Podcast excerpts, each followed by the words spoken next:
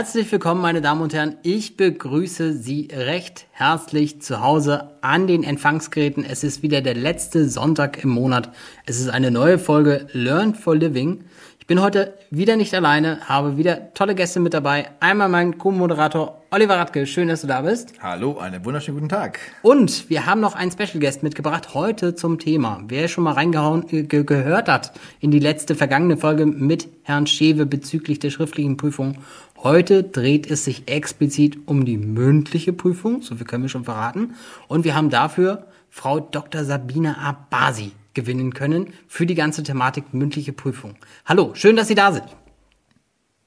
Hallo, freue mich. Frau Dr. Abasi ist Ihres Zeichens, oder ich will es gar nicht vorweggreifen, Frau Abasi, Sie dürfen sich auch gerne selbst vorstellen, damit die Teilnehmer mal ein schönes Bild bekommen, wer Sie sind, was Sie machen, wenn man Sie nicht kennt. Also wenn man quasi nicht beim IHV eine Aufstiegsfortbildung, Bachelorstudienprogramm oder ähnliches macht, wo kennt man Sie, woher kennt man Sie, beziehungsweise wie kann man Sie kennenlernen, Frau Abasi? Mm, ja, also ähm, ja, vielleicht ganz kurz zu mir. Mm, die, äh, äh, diejenigen, die mich schon kennengelernt haben, haben das wahrscheinlich in einer Prüfungssituation getan. Also ich bin seit 2011 viel für verschiedene IHKs äh, schon tätig gewesen, sowohl im Unterricht als auch für den Prüfungsausschuss und in der Tat, wenn man mich getroffen hat, äh, als Teilnehmer kann, kann das schon sein, dass es in der Prüfung stattgefunden hat. Einfach, wenn man äh, in der richtigen Region sich bei der richtigen IHK angemeldet hat, ist es dann schon vorgekommen. Ansonsten eben beim EHV bei verschiedenen Modulen kann es gut möglich sein, dass man sich online trifft. Ähm, ansonsten, ja, vielleicht mal anonym, ohne es zu wissen, irgendwo beim Café im Kaffeehaus. okay, dann ist natürlich hier einmal die offizielle Runde eingeleitet. Es geht heute um die mündliche Prüfung. Wir hatten im Vorfeld einmal darüber informiert, wie es aussieht, wenn man eine schriftliche Prüfung vor der IHK ablegt.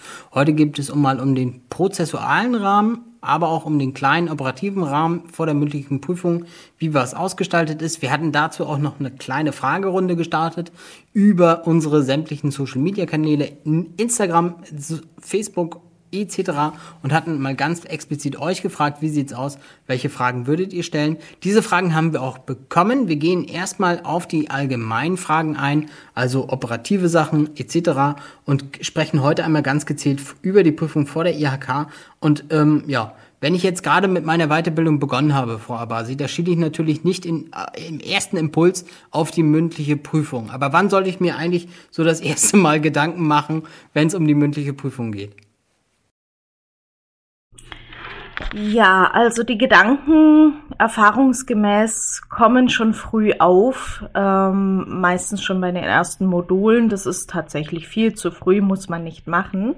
Allerdings ist es durchaus sinnvoll, von Anfang an sich bewusst zu halten, dass in den meisten mündlichen Prüfungen natürlich rundum viele Themen angesprochen werden können von den Prüfern und somit ist es auch wichtig, dass man von Beginn an im Hinterkopf hat, dass man nicht die einzelnen Module durchlernt und dann hinterher alles wieder vergisst, sondern hoffentlich natürlich alles in Erinnerung behält oder immer mal wieder äh, in Abständen wiederholt. Das ist auch bei jedem je nach Lerntyp und ähm, ja, sage ich mal, Intensität des Lernverhaltens ein bisschen unterschiedlich. Aber ich denke mal, wenn man von Anfang an sich einfach im Hinterkopf behält, alles, was man hier so durcharbeitet, wird später sicherlich nochmal gebraucht, dann ist es schon mal ein guter Anfang. Und ja, für später denke ich mal, speziell für die Vorbereitung jetzt nur mündliche Prüfung kann man sicherlich ein halbes Jahr vorher damit gut beginnen, weil man einfach die Themen nochmal wiederholt und versucht auch dauerhaft abzuspeichern und da macht's eben die Auseinandersetzung und Wiederholung mit den Themen und da denke ich mal, hat's bei vielen Teilnehmern, die ich kenne, mit einem halben Jahr vorher immer ganz gut äh, gereicht, dass man nicht zu sehr in den Stress hineinkommt. Okay. Man muss natürlich auch sagen, eigentlich, wenn man so in Richtung mündliche Prüfung schaut, wenn man zur mündlichen Prüfung eingeladen wird, dann kann eigentlich nichts mehr schiefgehen, wenn ich das richtig gesehen habe. Äh, ich, ich sag mal, jein aus meiner Erfahrung. Man kann natürlich in der mündlichen Prüfung auch durchfallen und diese zweimal wiederholen. Habe ich auch durchaus schon selber in meiner Praxis erlebt, dass sowas vorkommt. Es ist in der Tat richtig, dass es nicht so häufig vorkommt, aber je nachdem, ähm, was eben so die Gegebenheiten sind und die können unterschiedlich sein, schlechter Tag, ähm, die falschen Fragen oder sonstiges, kann sowas natürlich passieren. Ich würde jetzt nie mit Angst reingehen, aber ich würde es auch sicherlich nicht zu sehr auf die leichte Schulter nehmen. Okay.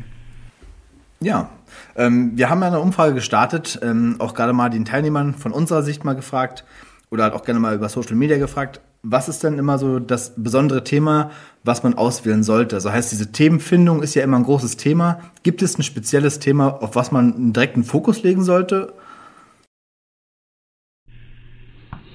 Also in der mündlichen Prüfung für die Präsentation ist es sehr unterschiedlich je nach IHK-Lehrgang. Meistens sind Führung, Personalthemen im Fokus und die kann man natürlich auch beibehalten und je nach Studien oder Modul die man auswählt, kann man natürlich dann auch noch zusätzliche Schwerpunkte wählen. Also so ganz pauschal lässt sich das nicht sagen, aber das Thema Personal und Führung ist eigentlich überall immer gut mit dabei. Die kann man auf jeden Fall mit einschließen. Ja, und ist es dann so, dass man, wenn Sie jetzt sagen Personal und Führung, geht man dann direkt auf einen Prozess direkt ein oder ähm, wie muss man sich das genau vorstellen, was man im Thema genau behandelt werden soll? Ja, also das ist äh, durchaus auch ein wenig abhängig von der Präsentation. In der Regel ist ja immer eine Präsentation, die dem Fachgespräch vorausgeht und beides zusammen ergibt die mündliche Prüfung. Und natürlich werden sich auch da die Prüfer an die Präsentation mit orientieren und sich da an der etwas entlanghangeln. Das heißt, je nachdem, wie ich meine mündliche oder wie ich die Präsentation für die mündliche Prüfung aufbaue, kann sich da natürlich das im Rahmen eines speziellen Prozesses abspielen, aber es kann auch sein, dass die Fragerunde im Anschluss einfach querbeet stattfindet. Also das ist leider gar nicht so einfach vorherzusehen, weil eben auch die mündliche Prüfung nicht bundeseinheitlich stattfindet, wie jetzt die schriftliche Prüfung, sondern eben sehr stark auch am Prüfungsausschuss sich orientiert und je nachdem, wer da als Prüfer zusammensitzt und wie da die Frage Stilistik aussieht, ist es einfach unterschiedlich von IHK zu IHK und von Prüfungsausschuss zu Prüfungsausschuss. Jetzt wäre meine Frage nochmal, um das ähm, für mich als Bild mal so ein bisschen abzurunden. Mit wie vielen Prüfern kann ich da eigentlich rechnen in so einer mündlichen Prüfung? Hm? Also auch das ist pro, je nach IHK unterschiedlich, aber man kann immer mit drei Prüfern rechnen, weil nach dem BBIG ist vorgeschrieben, dass drei Prüfer notwendig sind, um eben prüfungsfähig zu sein. Viele IHKs haben es als praktikabel erachtet, dass man vier Prüfer oder einfach ein bisschen mehr eine Reserve einlädt, dass wenn ein Prüfer krank wird oder im Stau steht oder irgendetwas ist, dass dann auch die Prüfung einfach abgehalten werden kann und die jetzt nicht vertagt werden muss oder schnell jemand als Ersatz gesucht werden muss. Also so in der Regel ist meine Erfahrung, das kann aber variieren, drei bis vier Prüfer sollten einen sicherlich nicht erschrecken. Okay. Ähm, wie gehe ich jetzt, also wenn, wenn wir das jetzt mal, wir haben den Prüfungstag, wir haben die Präsentation, es ähm, geht jetzt so quasi in die Prüfung hinein. Was wäre jetzt so, Frau Abasi, Ihre Empfehlung? Wie gehe ich jetzt als Prüfling am besten in der mündlichen Prüfung vor? Mhm. Also, ich würde empfehlen, immer die Vorbereitung nicht zu vernachlässigen. Also, das bedeutet, dass man auch im Vorfeld mal die Prüfung übt. Also sowohl die Präsentation als einfach auch mal ein Frage-Antwort-Spiel. Das kann man auch mit Familie, Freunden, wie auch immer sich Fragen ausdenken und einfach mal so in den Dialog gehen. Und äh, da das mal durchsprechen, das hilft schon mal. Und wenn man dann tatsächlich in der Prüfung ist, ist man sicherlich nicht so nervös, wie wenn man es vorher nicht geübt hat. Und in der Prüfung selber ja, hm, wie soll man das sagen, einfach authentisch bleiben.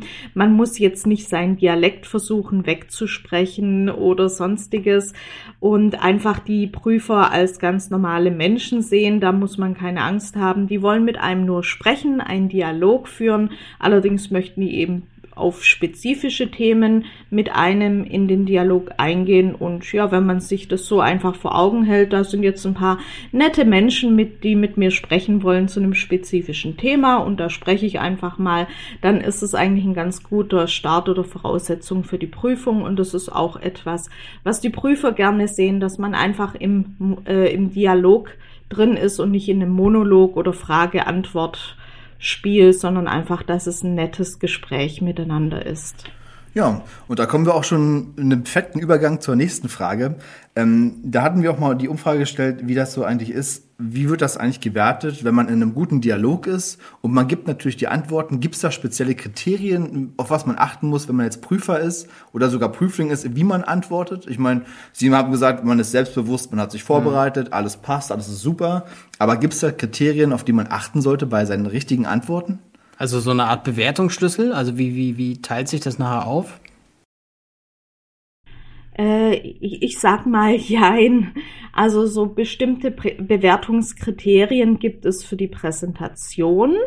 Für die Fragen selber, hm, sage ich mal, es wird immer drauf geschaut, äh, gibt es ein vernetztes Denken oder können Sie äh, oder ist es nachvollziehbar aufgrund Ihrer Antworten, dass ein ja, Transfer oder ein Weiterdenken da ist. Allerdings, woran man das festmacht, das ist sehr individuell, je nach Prüfer. Der eine wird sehr subjektiv äh, eine Antwort als sehr gut empfinden, andere wird sagen, oh, da hätte für mich noch ein bisschen mehr reingehört. Also von daher gibt's da nicht die Kriterien. Man kann aber sagen, wenn Sie in der Prüfung sind, mit Antworten jonglieren und man zum Beispiel die Theorie erklärt, aber auch ein gutes Praxisbeispiel dazu hat und das erläutert oder auch vielleicht noch ein Thema hat, das ergänzend zu dieser Frage passt und das mit anführt und einfach miteinander verknüpft. Das wird sehr gerne gesehen und ist sicherlich positiv in der Bewertung. Ja, aber da hört man ja auch ein bisschen raus, dass es auch ein bisschen abhängig ist vom Prüfer. Ne? Also wenn Sie sagen subjektiv die Antwort, ich meine, man ist gut vorbereitet, man sagt so seine Antworten, alles ist schön und gut und im Endeffekt ist vielleicht genau die Antwort, die man gesagt hat, nicht passend zu dem Prüfer, wo der Prüfer sagt so, ja, der hätte mir noch ein bisschen mehr gefehlt. Das ist ja eine, eine persönliche Sache dann, oder? Ja, kann man so sagen, aber dadurch oder das wird etwas ausgewogen dadurch, dass es eben drei oder vier Prüfer sind und man dadurch mehr Objektivität hat. Also wenn es auch für den einen vielleicht etwas einseitig war und der andere sagt dann, nö, fand ich jetzt aber nicht. Es gibt ja im Anschluss an das mündliche Fachgespräch auch dann immer eine Beratung unter den Prüfenden und da wird es dann schon auch ausdiskutiert miteinander, so dass es möglichst objektiv ist. Also da äh, werden auch die Prüfer miteinander sprechen und sagen, die Antwort, da hat mir was gefehlt oder hier fand ich gut, fand ich nicht so gut. Und da gibt's dann natürlich nehmen wir mal vier Prüfer, vier Ansichten und da wird man dann auch einen Mittelweg finden, so dass es möglichst objektiv ist. Also das funktioniert normalerweise immer ganz gut. Die Frage oder die Zwischenfrage, die ich jetzt nochmal einschieben möchte, wäre, ähm, wir hatten ja gesagt, also man gibt ja meistens dieses Thema für die mündliche Prüfung ja, wenn ich ganz kurz vor knapp, also äh, spätestens zur schriftlichen Prüfung ab. Also, dass man das mündliche Thema einmal einreicht, um das nach der schriftlichen Prüfung zu besprechen. Wie stark kann ich eigentlich davon noch abweichen? Wenn ich das, also wenn ich für mich so merke nach der schriftlichen, ah, vielleicht soll ich das nochmal ändern, das nochmal umändern, das äh, passt mir nicht so richtig, kann, habe ich da noch die Möglichkeit, größere Änderungen vorzunehmen? Ja, also wie stark kann ich von meinem Thema Gliederung abweichen? Ähm, hier ist die Empfehlung, immer schon im Vorfeld das Thema und die Gliederung etwas allgemeiner zu halten, soweit es eben geht.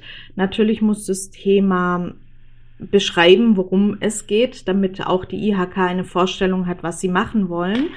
Aber die Gliederung, die kann man ja schon allgemeiner halten, zumal man ja bei der Einreichung der Gliederung noch gar nicht die Präsentation aufgestellt hat. Da ist immer meine Empfehlung, die Gliederung allgemein zu halten, also hier jetzt nicht schon sehr speziell hineinzugehen in ähm, spezifische Themen, sondern eher in oberflächliche Themen, Vorstellung, Einleitung, Hauptteil, Schluss oder in so eine Richtung, ne, wirklich sehr allgemein zu bleiben.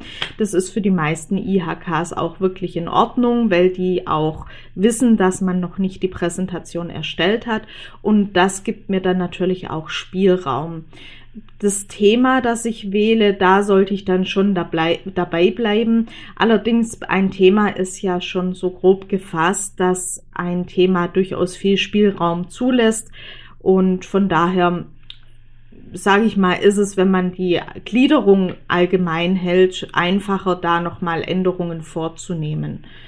Ansonsten ähm, ist es natürlich auch noch möglich, wenn man ganz ein anderes Thema auf einmal sich vorstellt, bei der IHK nachzufragen, ob im Nachgang dieses geändert werden kann. Manche IHKs lassen dies zu, wenn man dafür auch eine Begründung hat, zum Beispiel einen Jobwechsel oder ähnliches und es passt besser.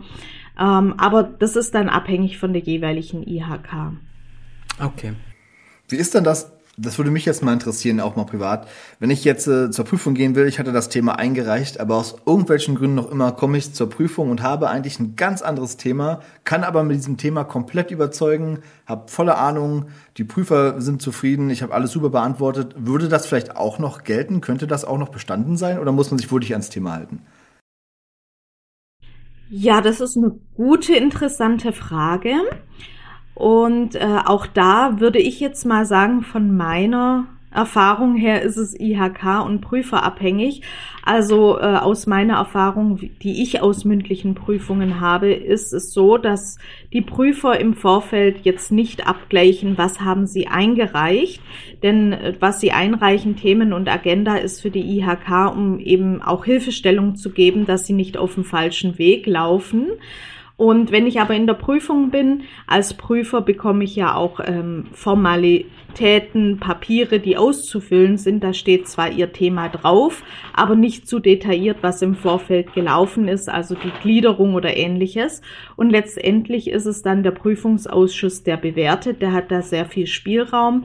Und wenn es für den Prüfungsausschuss passt und äh, er das miteinander verknüpfen kann oder der Prüfungsausschuss auch sagt, ja, das war für mich überzeugend, kann man unter das Thema halten oder hat jetzt etwas vom Thema abgewichen, ähm, dann liegt es eben am Prüfungsausschuss, aber normalerweise funktioniert das ganz gut. Ja, also sieht man eigentlich, also man hört ja raus, dass wenn man halt den richtigen Prüfer hat, die Überzeugungskraft und sich gut vorbereitet hat, kann es auch so funktionieren. Das ist auf jeden Fall nicht schlecht. Jetzt hatten wir vorhin schon einmal besprochen, gut vorbereitet. So, da würde ich noch mal einhaken. Ähm, Stichwort jetzt, ich habe vielleicht auch so ein bisschen mit Prüfungsangst zu kämpfen, stehe so ein bisschen auch unter dem Druck, dass da wirklich drei Leute, also äh, Frau Basi, Sie haben ja gesagt, es ist ein kleiner Dialog, da fragen Leute ein was, man gibt eine Antwort, man spricht miteinander. Nicht jeder fasst das natürlich so optimal auf und für die meisten ist es doch immer noch eine Stresssituation. Wie bereit, also aus Ihrer Sicht, wie sollte man sich darauf vorbereiten? Also wie kann ich mich so bestmöglich wie möglich vorbereiten? Hm? Ja, also zum einen sollte man sich nicht zu sehr auf irgendetwas versteifen, denn jeder Prüfungsausschuss, vielleicht als erster Punkt, agiert anders. Manche Prüfungsausschüsse sind so strukturiert, dass ein Prüfer komplett das Gespräch durchführt und die anderen hören nur zu. Andere Prüfungsausschüsse teilen sich das gerne auf und sagen jeder ein paar Minuten oder ein paar Fragen und jeder fragt mal und spricht mit dem Prüfling. Also das kann sehr unterschiedlich sein. Da darf man sich einfach auch nicht aus der Ruhe bringen lassen. Und dann kann es natürlich auch sein, dass äh, die, die, die, der Charakter, die Persönlichkeit des jeweiligen Prüfers ein bisschen unterschiedlich ist. Aber ähm, letztendlich, ja, um da einfach gut reinzugehen, mh, mm, beziehungsweise was kann man da machen, ist denke ich, einfach gut zuhören, im Zweifel auch mal, wenn eine Frage gestellt wird und ich weiß die Antwort nicht, zu sagen, oh, da muss ich im Moment passen, vielleicht können wir das nach hinten anstellen und dann kann man weitergehen zur nächsten Frage, denn dann unterstützt man auch die Prüfer, denn die sind auch immer in der Situation, warte ich jetzt, weil sie noch auf die Lösung kommen und einfach nervös sind oder ähm, ist es sinnvoll, einfach mit einer nächsten Frage weiterzugehen, sodass wir einfach viele Fragen abhaken können? Und äh, da ist es dann auch durchaus sinnvoll, ehrlich zu sein und zu sagen, oh, die Frage, da bin ich jetzt gerade ähm, nicht vorbereitet, nein, nicht vorbereitet, aber kann man ja sagen, bin ich vielleicht gerade einfach etwas blockiert, da komme ich gerade nicht auf die Antwort oder sonstiges. Und dann macht man mit einer anderen Frage weiter, die man dann wieder gut beantworten kann. Und dann ist es auch nicht dramatisch, wenn man mal eine Frage nicht beantworten kann. Da wäre jetzt meine Zusatzfrage, die hatten wir eigentlich so ein bisschen ans Ende gestellt, aber die passt jetzt eigentlich gut in den Kontext hinein. Ähm, sollte man in der mündlichen Prüfung versuchen, das Thema bewusster in eine Richtung zu lenken, wenn man das Gefühl hat, dass man eigentlich nicht so richtig die Antworten gibt, die man äh, gefühlt oder die der Ausschuss vom eigenen Gefühl her erwarten würde? Also wie sehen Sie das, wenn ich jetzt sage, äh, ja, da sehe ich das Ganze so und so, möchte aber den Punkt nochmal konkretisieren durch diese Ansicht, also dass das Gespräch ein bisschen mehr steuere, ein bisschen mehr lenke in eine Richtung, die mir halt zuträglich ist. Wie, wie stark, wie, wie schlecht schätzen Sie sowas ein? Mm, also jein würde ich da mal wieder sagen, das ist so ist wieder auch individuell unterschiedlich nach Prüfungsausschuss. Es gibt Prüfungsausschüsse, die sehen es gerne, wenn die zum Beispiel in eine Richtung fragen, nehmen wir mal als Beispiel Personalentwicklung und sie sagen, oh Personalentwicklung, da bin ich gerade ganz nervös, das, äh, da, da, da bin ich etwas blockiert. Ich, ich, ich habe jetzt gerade äh, viel besser Führungsthemen zum Beispiel vorrangig. Dann gehen manche Prüfer gerne drauf ein und fragen lieber dort weiter. Andere wiederum ignorieren so etwas und fragen genau dort weiter. Also das ist mal das Erste. Das nächste mit dem Steuern ist natürlich, wenn ich es unauffällig mache, also wenn ich es auffällig mache, kommt es sicherlich nicht gut an. Aber wenn ich es unauffällig hinbekomme und es geht zum Beispiel, indem man äh, Fachwörter einbringt in seinen Antworten, die man hoffentlich aber auch erklären kann, dann wird ein Prüfer sicherlich darauf anspringen und sich überlegen, oh, Sie reden hier mit Fachworten und benutzen diese im Gespräch. Haken wir doch da mal ein, ob Sie da dazu auch wirklich was wissen oder ob Sie die jetzt nur benutzt haben, weil sie das Wort mal gehört haben. Also da kann man schon ein wenig steuern, man sollte es aber subtil machen und unauffällig, damit hier nicht der falsche Eindruck entsteht. Also sprich, wenn Sie in einem Thema drin sind, das sich mit einem anderen Thema, zum Beispiel Motivation, verknüpfen lässt und sie führen dann äh, die Maslow-Pyramide oder irgendetwas an und gehen aber nicht näher darauf ein, dann ist die Wahrscheinlichkeit hoch, dass die nächste Frage oder die übernächste in diese Richtung gehen kann, um zu schauen, oh, Sie haben doch in unserem Beispiel die Maslow-Pyramide angesprochen. Kennen Sie sich da auch aus? Können Sie dazu was sagen? Und so in die Richtung kann man natürlich schon versuchen zu steuern. Es sollte aber, wie gesagt, nicht auffällig sein oder nicht zu häufig oder zu viel, weil dann empfinden es die Prüfer auch nicht für ja, hilfreich oder fühlen sich da ein bisschen gesteuert und das mögen sie natürlich nicht. Okay. Ja, passend dazu ähm, ist mir auch gerade nochmal eingefallen und habe ich auch gerade nochmal gelesen, die Frage dazu, und zwar, Gibt es spezielle Anforderungen, die man erfüllen muss, ähm, wo, sag ich mal, der Prüfungsausschuss direkt äh, raufguckt, den Fokus legt oder so? Ich meine, die sind, sind ja im Prüfungsausschuss, haben Erfahrungen, wie Prüfungen ablaufen. Sie können ein bisschen vielleicht aus dem Nähkästchen plaudern. Ich weiß nicht, wie sehr Sie dürfen. Das ist ja auch immer die Frage. Ähm, aber auf, gibt es da spezielle Anforderungen, die ein Prüfling erfüllen muss, damit er erfolgreich seine Prüfung abschließen kann und Sie als Prüfer glücklich sind? Oder wie kann man überhaupt punkten bei Ihnen, Frau Abasi? Ja, genau, direkt bei Ihnen. ja, also das Einfachste ist natürlich immer die richtigen Antworten zu geben. Ein kleiner Spaß am Rande, aber äh, tatsächlich ist es schon so, wenn man mit der Prüfung beginnt. Viele Prüfer achten schon, schon auch äh, zu Beginn auf Kleinigkeiten, wie zum Beispiel die Kleidung beziehungsweise Wirkung. Und damit ist jetzt nicht gemeint, dass man da im Anzug und Krawatte kommen äh, muss, aber nicht unbedingt, sage ich jetzt mal, in der kurzen Hose, Tanktop und Flipflops, sondern die Prüfer denken oder erwarten da schon, dass man der Prüfung ein wenig Respekt entgegenbringt und sich entsprechend angemessen kleidet, also so Business Casual, ne, eine Jeanshose und ein, ein nettes Oberteil, also nicht unbedingt in der Jogginghose da auftritt, das würde schon äh, gewollt oder ungewollt negativ beeinflussen, einfach aufgrund, ja, wie, wie wir Menschen eben gestrickt sind. Also schon mal die Wirkung kann man hier steuern zu Beginn eine nette Begrüßung, also nicht nur reinkommen und dastehen, sondern auch tatsächlich guten Tag, und am Anfang werden auch sicherlich die Prüfer Smalltalk machen, um ein bisschen von der Stresssituation abzulenken. Also da gerne mit drauf eingehen. Dann natürlich ein Lächeln, solche Dinge, die wir aus den täglichen Gesprächen auch kennen. Die helfen schon zu Beginn der Prüfung.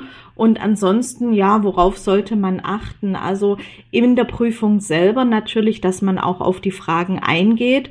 Es bringt nichts, auf eine Frage fünfmal um den heißen Brei zu reden oder versuchen, die Prüfer, ich nenne es mal, tot zu reden, indem man ähm, ja sehr diplomatisch das Thema umgeht und keine Antwort gibt, äh, sondern einfach tatsächlich auch versuchen, die Frage, die gestellt wird, entsprechend zu beantworten, ohne zu viel drumherum zu reden oder wenn man dazu mehr zu sagen hat, natürlich auch zu erläutern, oh, da lässt sich das Thema XY gut verknüpfen, soll ich da dazu auch was sagen?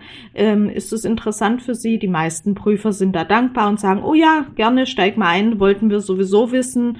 No, und dann kann man auch so ähm, das miteinander verknüpfen und zur vorherigen Frage auch noch ein bisschen in die Steuerung gehen. Allerdings hat man dann auch die Zusage, dass man die Gesprächsführung übernehmen darf und dann wiederum ist es alles sehr positiv und ja, darauf kann man achten, das kann man nutzen und ja, ich denke mal, das sind alles machbare Dinge. Die Frage, die mich jetzt persönlich noch ein bisschen beschäftigt, Frau Aber, Sie hatten ja erzählt, es gab in Ihrer Vergangenheit auch Teilnehmer, die die Prüfung versemmelt haben. Können Sie vielleicht mal einen kurzen Ausblick skizzieren? Was hat so ein Teilnehmer richtig schön versemmelt, dass Sie gesagt haben, nee, Schluss aus, wir beenden hier das Ganze, die Prüfung ist nicht bestanden? Ja, also beispielsweise, wenn, wenn man mit der Präsentation startet, die ja auch mit reinzählt, und ich habe zum Beispiel, das ist auch je nach Kurs etwas unterschiedlich, ob das 10 oder 15 Minuten Präsentation sind. Gehen wir mal davon aus, ich habe eine 10 Minuten Präsentation und fange schon mit 7 Minuten nur Vorstellung meines Lebens und Lebenslaufs an und habe dann drei Minuten für die Hauptthematik. Ähm, das kommt schon mal erstens nicht gut an und wenn es dann in, hinterher ins Gespräch hineingeht und dann auch ähnlich wieder äh, viele Themen angesprochen werden, aber ohne Inhalt. Also sprich, ich ähm, erzähle zu einem Thema was immer wieder das Gleiche und die Prüfer haben den Eindruck, da ist kein tieferes Wissen vorhanden und man versucht nur die Zeit zu schinden, drum herum zu sprechen. Die Präsentation war auch schon nichts, ähm, dann kann sowas schon vorkommen. Aber es ist, äh, denke ich mal, ein Mix aus vielen Dingen, die zusammenkommen, also so ein Gesamteindruck. Also wenn schon die Präsentation schlecht startet und deswegen ist es ja eigentlich auch zweigeteilt, dass man in verschiedenen Bereichen Punkte bekommt, falls man in einem nicht so stark ist. Ähm, und man ist aber überall sehr schwach. Also die Präsentation ist nichts, äh, man kann keine konkreten Fragen beantworten. Und ähm, ja, macht dann auch noch den Eindruck, man hat nichts, sich nicht vorbereitet oder nichts gelernt oder es gab auch schon Prüflinge, die direkt gesagt haben, na ja, also ich habe jetzt gedacht, ich probier's mal, ich habe nicht gelernt und äh, ja, ich bin jetzt mal hier, weil ich habe ja gehört, dass man eh nicht durchfallen kann.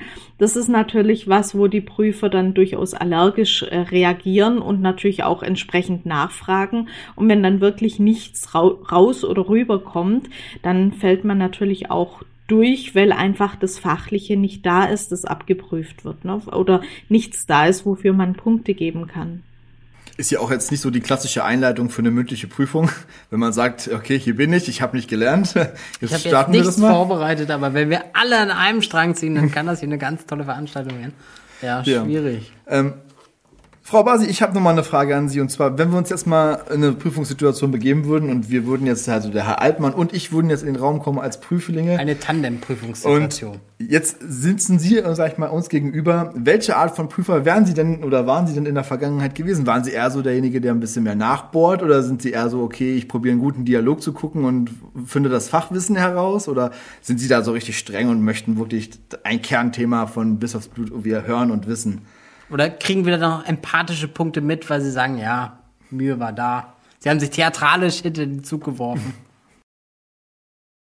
Ja, das ist eine gute Frage. Also äh, ich selber würde mich natürlich immer eher als ähm, nicht so streng bezeichnen, aber ich weiß auch von meinen Teilnehmern, also ich hatte auch schon bei der IHK Kurse, wo ich sowohl Dozentin als auch Prüferin war und hinterher, ähm, als alle bestanden haben, ist man zusammen noch äh, vielleicht ein Bierchen trinken gegangen, die dann rückgemeldet haben, sie waren aber streng, das kennen wir ja so gar nicht. Na, ähm, ja, das ist äh, vielleicht ähm, Wahrnehmungssache, aber ich persönlich, mir ist es eher wichtig zu erkennen, dass ein Prüfling das Wissen verstanden hat und es anwenden kann. Also natürlich ist schön, wenn man die passenden äh, passenden Fachworte dazu weiß. Wenn man sie aber nicht weiß, aber erklären kann, so sinngemäß und weiß, wie man sie in der Praxis anwendet, ist es für mich absolut äh, legitim und reicht mir persönlich dann schon aus. Also ich bin jetzt nicht so der Freund, dass man alles auswendig lernen muss, weil die Praxis eben ein etwas anderes lehrt. Da ist eher die Verknüpfung wichtig. Ähm, das ist jetzt so eher mein Thema. Was ich frage oder wie ich frage, ist auch wiederum sehr unterschiedlich. Also manchmal hat man Prüfungstage, die gehen von 8 bis 17 Uhr. Da hat man viele Prüfungen. Manchmal ist es nur ein halber Tag. Und auch bei mir ist es da tagesformabhängig. Wenn ich einen ganzen langen Tag habe und schon zehn Prüfungen hinter mir, werde ich wahrscheinlich in der allerletzten Prüfung eher mm, mehr in Richtung äh, gehen, Fachbegriffe vielleicht mal mit denen einzusteigen und zu schauen, wie sie darauf reagieren und was sie da dazu erzählen. Wohingegen, wenn es vielleicht irgendwann am Anfang in den Prüfungen ist, dann merkt man auch, dass die Prüflinge auch selber noch ganz anders fit sind, wie wenn sie den ganzen Tag schon unter Stress stehen und ähm, ich sag mal, da wirklich etwas blockierter sind, dann ist man da auch ein bisschen freier, mal nachzuhaken oder vielleicht eine ganz andere Frage zu stellen, eine Praxisfrage, wie würden Sie damit umgehen? Ich bin Ihr Azubi, dies und das und jenes. Also das ist bei mir durchaus ein bisschen abhängig von der Situation, welcher Eindruck mir der Prüfling macht, äh, wie spät es am Tag ist. Ich versuche da immer zu berücksichtigen, dass natürlich auch die Prüflinge, je später der Tag, desto länger sind sie nervös und desto schwieriger ist auch die Prüfungssituation, wie wenn man eben als Prüfling gleich als erster drankommt, fit ist, äh, gerade seinen Kaffee hinter sich hatte und da noch nicht äh, drei Stunden lang sich Gedanken gemacht hat, oh, was könnte denn sein? Also ich würde mal sagen, situationsabhängig. Okay, okay. Gut. Im Hinblick auf die Zeit würde ich sagen, wir haben ganz gut skizziert, wie man eigentlich vor der mündlichen Prüfung bestmöglich für sich die Situation rausholen kann.